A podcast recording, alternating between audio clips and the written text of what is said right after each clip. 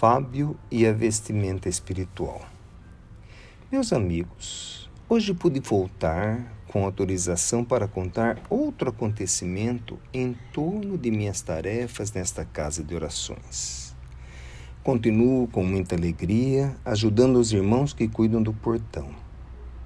Há uma alegria muito grande na espiritualidade todas as vezes que os amigos encarnados abrem os portões para receber os convidados de nosso Senhor Jesus Cristo.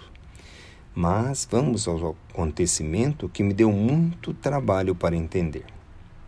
Um sábado, se aproximou do portão um grupo de dez padres com suas vestimentas típicas.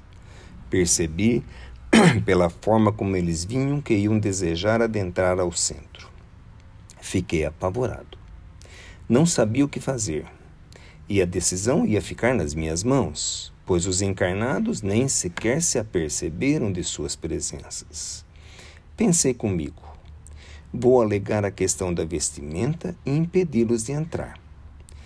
Pensei isso, lembrando-me do problema das vestimentas, principalmente apresentado pelas jovens encarnadas que tanto preocupam os amigos encarnados. Mas o sorriso com que eles se aproximaram me desarmou as palavras. O padre que tomou a dianteira dos demais se dirigiu a mim com muito respeito e perguntou: Podemos entrar? Sabemos que Sua palavra pode nos barrar a entrada e respeitaremos a Sua decisão. Apenas lhe pedimos que consulte seus superiores antes de decidir. Nós aguardamos o tempo que for necessário. Olhei para ele, já com alguma simpatia pelo respeito demonstrado, pedi que esperassem e vim consultar meus maiores. A orientação que recebi foi: Nestes casos, não é a vestimenta exterior que você deve observar. Tente ver a vestimenta espiritual que eles carregam consigo.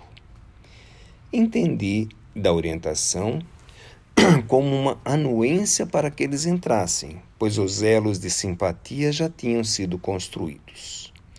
Depois, ao longo da reunião, Descobri que a presença deles estava vinculada às tarefas daquela tarde. Um grupo de espíritos ia ser atendido após a reunião. E esses espíritos não eram espíritas, eram católicos. Aqueles dez padres tinham vindo em busca das orientações seguras da espiritualidade desta casa para poderem, depois, se dirigir à casa desses espíritos para levar-lhes o atendimento necessário. Aprendi também que esse tipo de atendimento não se faz em uma só reunião. E ainda hoje, esse grupo de padres participa das tarefas desta casa, levando os benefícios que aqui são distribuídos a outros corações que ainda não encontraram recursos para aqui comparecerem. As ações em nome do Cristo estão acima das separações criadas pelos nomes com o nome de religiões.